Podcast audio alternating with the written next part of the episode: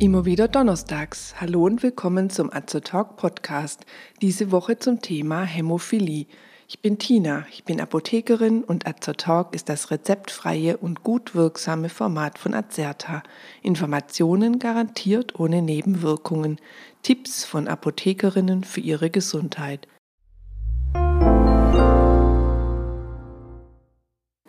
Die Blutgerinnung ist ein extrem wichtiger und sehr komplexer Vorgang in unserem Körper. Bei der Hämophilie sind bestimmte Vorgänge gestört und die Gerinnung läuft nicht wie gewohnt ab. Umgangssprachlich werden an Hämophilie Erkrankte als Bluter bezeichnet. Was genau ist gestört, wenn man unter Hämophilie leidet? Wie macht sich das bemerkbar und was kann man dagegen tun? Diesen und anderen Fragen gehen wir in diesem Beitrag nach. Unser Blut hat eine Vielzahl unterschiedlicher Aufgaben. Eine wichtige Aufgabe ist der Erhalt der Hämostase, also das Gleichgewicht zwischen effizienter Blutstillung und ununterbrochenem Blutkreislauf. Das Gleichgewicht kann in beide Richtungen verschoben sein. Werden Blutungen zu stark gestillt, schießt die Gerinnung über, so ist die Thrombosegefahr erhöht. Auf der anderen Seite besteht das Risiko einer übermäßigen Blutungsneigung. Schauen wir uns den Ablauf der Blutgerinnung einmal an. Ist ein Blutgefäß verletzt, läuft der Gerinnungsvorgang grob in drei Phasen ab.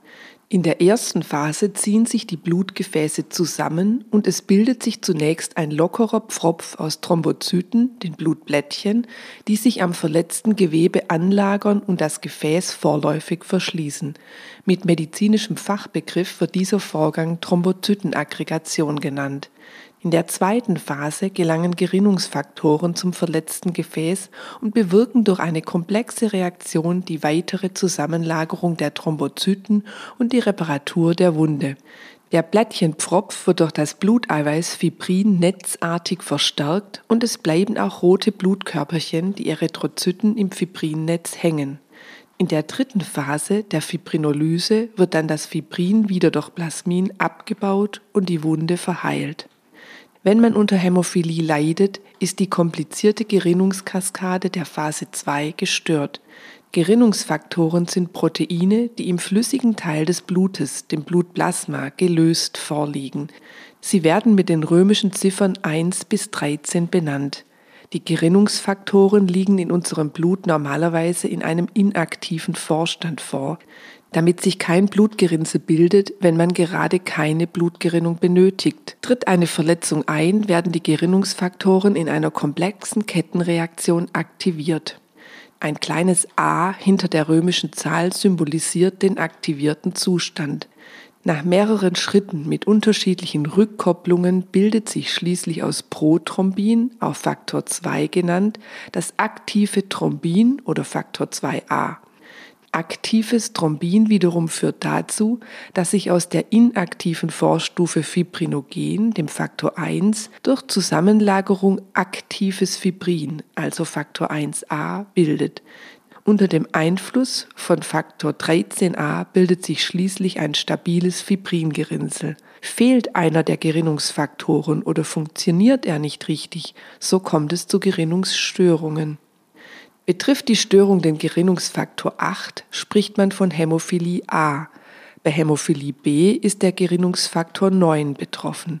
Hämophilie A kommt etwa fünf bis sechsmal häufiger vor als Hämophilie B. Ein Mangel an den anderen Gerinnungsfaktoren ist eher selten. Die weltweit häufigste angeborene Blutstillungsstörung ist das von Willebrand-Syndrom und betrifft die erste Phase der Blutgerinnung. Etwa ein Prozent der Bevölkerung ist davon betroffen. Der von Willebrand-Faktor, ein Glykoprotein, kann dabei vollständig fehlen, in geringerer Menge oder qualitativ defekt vorkommen. Der von Willebrand-Faktor wirkt als Brücke zwischen Blutblättchen und Gewebe und als Transport- und Schutzprotein für den Faktor 8. Im deutschen Hämophilieregister des Paul-Ehrlich-Instituts werden seit 2009 die Daten deutscher Hämophilie-Patienten unter strengen Datenschutzauflagen zur Verbesserung der Therapie erfasst. 2020 gab es laut diesem Register 4.518 Patienten mit Hämophilie A, 860 mit Hämophilie B, 5562 mit von Willebrand-Syndrom und 2972 mit anderen Faktormangelerkrankungen. Hämophilie ist eine Erbkrankheit, das heißt, man bekommt die Erkrankung vererbt. Es können aber auch spontan Mutationen im Genom auftreten und ein Kind kann an Hämophilie erkranken, obwohl in der Familie zuvor noch niemand erkrankt war. Der Gendefekt, der für die Hämophilie verantwortlich ist, liegt auf dem X-Chromosom. Das bedeutet, dass Frauen, die ja zwei X-Chromosomen haben, einen Fehler auf dem einen meist durch das zweite X-Chromosom ausgleichen können. Da Männer aber nur ein X-Chromosom besitzen, gibt es bei einem entsprechenden Defekt keine Ausgleichsmöglichkeit. Deshalb erkranken vorrangig Jungen an Hämophilie, wohingegen Frauen Überträgerinnen sind. Somit kann man das statistische Risiko einer Erkrankung berechnen. Hat die Mutter ein defektes X-Chromosom und ist somit Überträgerin und der Vater ist gesund, so werden die Töchter mit 50-prozentiger Wahrscheinlichkeit Überträgerinnen der Krankheit sein. Die Söhne werden mit einer Wahrscheinlichkeit von 50 Prozent an Hämophilie erkranken. Hat der Vater ein defektes X-Chromosom und ist daher an Hämophilie erkrankt, und die Mutter hat zwei intakte X-Chromosomen, so werden alle Töchter zu Überträgerinnen, da der Vater das defekte X-Chromosom weitergibt. Alle Söhne werden gesund sein. Wie macht sich eine Hämophilie bemerkbar? Die Symptome hängen stark vom Schweregrad der Erkrankung ab. Der Krankheitsverlauf kann mild bis schwer sein. Typische Symptome sind beispielsweise verstärktes Nasenbluten, vermehrtes Auftreten von blauen Flecken, stärkere Nachblutungen nach einer Zahnarztbehandlung, schmerzhafte Einblutungen in Gelenke, Muskulatur oder Fettgewebe und selten auch innere Blutungen. Durch wiederholte Einblutungen kann sich ein Gelenk verformen oder versteifen. Größere Einblutungen in die Muskulatur erhöhen den Druck auf das umliegende Gewebe und können Nerven schädigen. Schwere Hirnblutungen sind lebensgefährlich. Denken wir an Hämophilie, stellen wir als Laien uns häufig vor, dass eine Person nach einer oberflächlichen Verletzung oder Schürfwunde direkt verblutet. Solche Wunden kommen jedoch auch bei Blutern meist von selbst zum Stillstand. Eine Verblutungsgefahr besteht heutzutage praktisch nicht mehr. Dank der guten Therapiemöglichkeiten bei uns in Deutschland rechnet man mittlerweile mit einer der Normalbevölkerung vergleichbaren Lebenserwartung. Welche Therapiemöglichkeiten gibt es? Das Grundprinzip der Behandlung von Blutgerinnungsstörungen besteht im intravenösen Ersatz des fehlenden Blutgerinnungsfaktors. Diesen können sich Patienten nach einer entsprechenden Schulung selbst spritzen.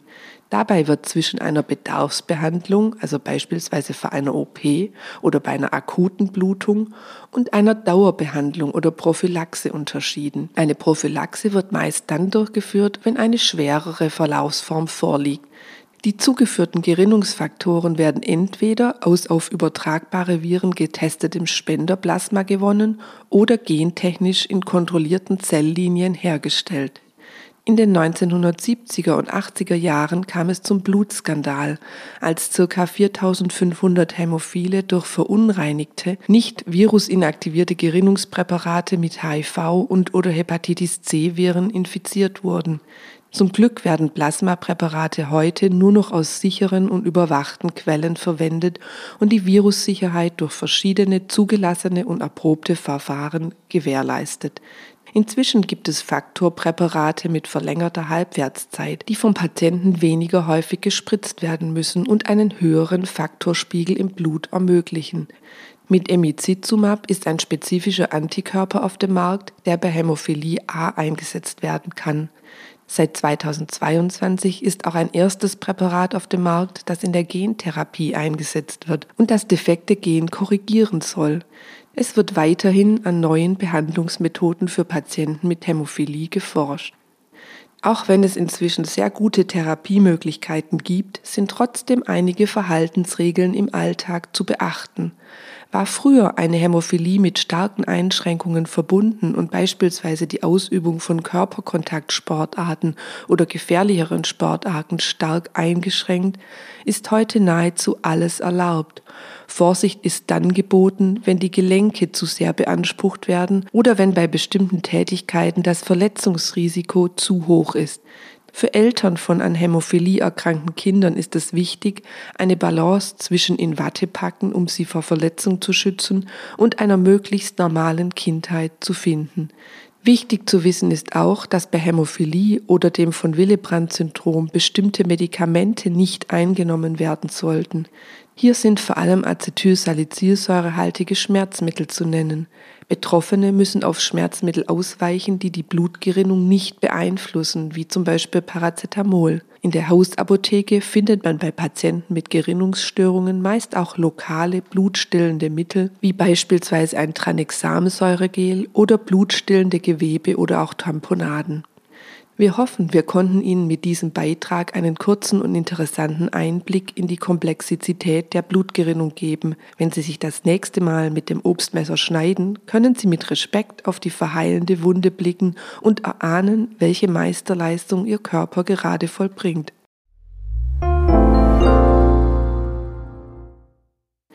Wenn Sie sich für uns oder für unsere Fortbildungsvideos interessieren, besuchen Sie uns gerne auf azerta.de oder hören Sie unseren Beitrag Wir sind Azertalk.